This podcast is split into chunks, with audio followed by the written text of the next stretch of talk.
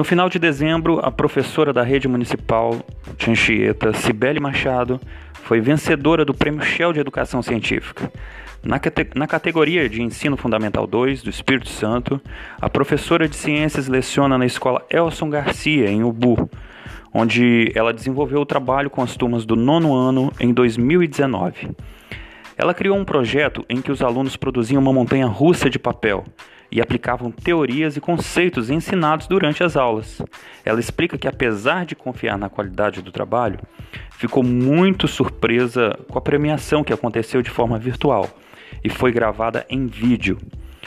Quando informaram que o trabalho estava entre os finalistas, eu não sabia com quais projetos estávamos concorrendo. Quando vi o nome dos projetos do segundo e terceiro lugar, cheguei a achar que não tinha chances, porque eram ótimos trabalhos.